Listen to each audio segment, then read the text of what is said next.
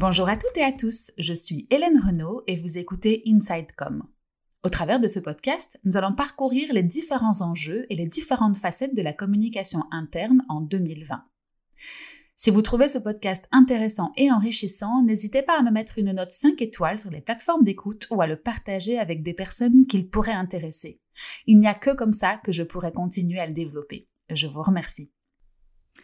En tant qu'entreprise ou que marque, vous investissez beaucoup dans la communication ou le marketing. Mais avez-vous déjà réalisé le potentiel que vous pourriez atteindre si vos collaborateurs étaient eux-mêmes le porte-voix de cette communication? Tout dépend du nombre d'employés évidemment, mais je vous laisse imaginer l'effet boule de neige que pourrait avoir l'évangélisation de vos collègues au sein même de leurs différents cercles. Je pense par exemple au cercle familial, au cercle amical, associatif ou encore sportif. Ça semble intéressant, hein?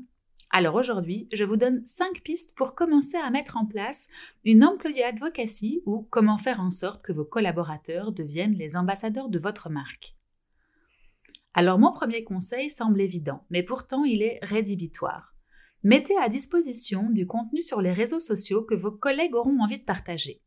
Fini de communiquer uniquement sur les produits de manière terre à terre, intégrez dans vos plans de communication du contenu qui met en valeur l'entreprise, les actions menées par les équipes, les victoires, les moments de partage, bref, du contenu qui soit valorisant pour les employés et qui donne envie d'être partagé au plus grand nombre sans avoir l'air d'un homme sandwich.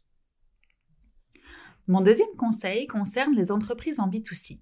Si vous voulez vraiment faire parler de vos produits et que vos collaborateurs puissent en faire bénéficier leur cercle proche, alors misez sur les codes de réduction.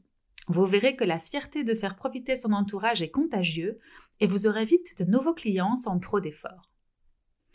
Troisième idée que je mets en avant aujourd'hui, c'est de trouver dans votre entreprise des influenceurs. De la même manière que ceux que vous voyez aujourd'hui sur les réseaux sociaux. Commencer le travail d'employé advocacy d'une entreprise par quelques personnes choisies pour leur réseau ou leur force de frappe peut être intéressant. N'hésitez pas à aller vers eux dans un premier temps pour les mettre au courant des actions que vous souhaitez mener et n'hésitez pas à recueillir leur feedback ou leurs avis. Ça peut toujours être intéressant d'avoir l'avis d'experts pour réorienter la stratégie s'il le faut. Une fois que les influenceurs sont dans la barque et qu'un plan semble équilibré, ne négligez pas l'accompagnement des autres collaborateurs, et ce sera mon quatrième conseil. Il faudra donc alors mettre en place un plan d'action et une stratégie pour que cela se passe au mieux. Cette stratégie vise à informer les collaborateurs ambassadeurs des clés et des codes des réseaux. Prenez le temps de leur expliquer l'ensemble des actions et vous verrez, ils n'en seront que plus engagés.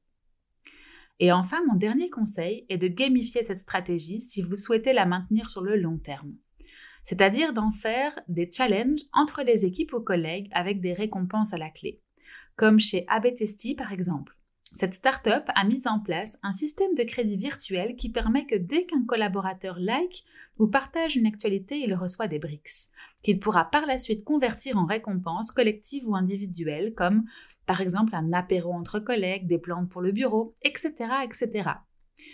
Et voici donc mes 5 conseils pour bien débuter. Nous reviendrons dans un épisode suivant sur la manière de vous professionnaliser dans le domaine en mettant en place des plateformes dédiées ou des outils spécifiques et en mesurant l'impact de vos stratégies pour mieux les adapter.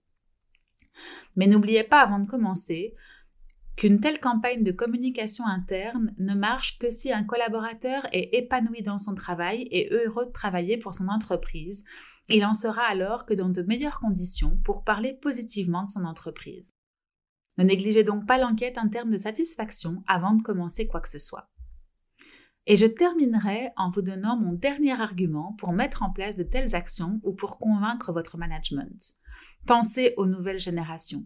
Ayant grandi dans un monde où les avis et opinions de leur cercle sont à portée de main, elles sont particulièrement sensibles à ce type de démarche. L'employé advocacy peut donc être un excellent moyen de les toucher.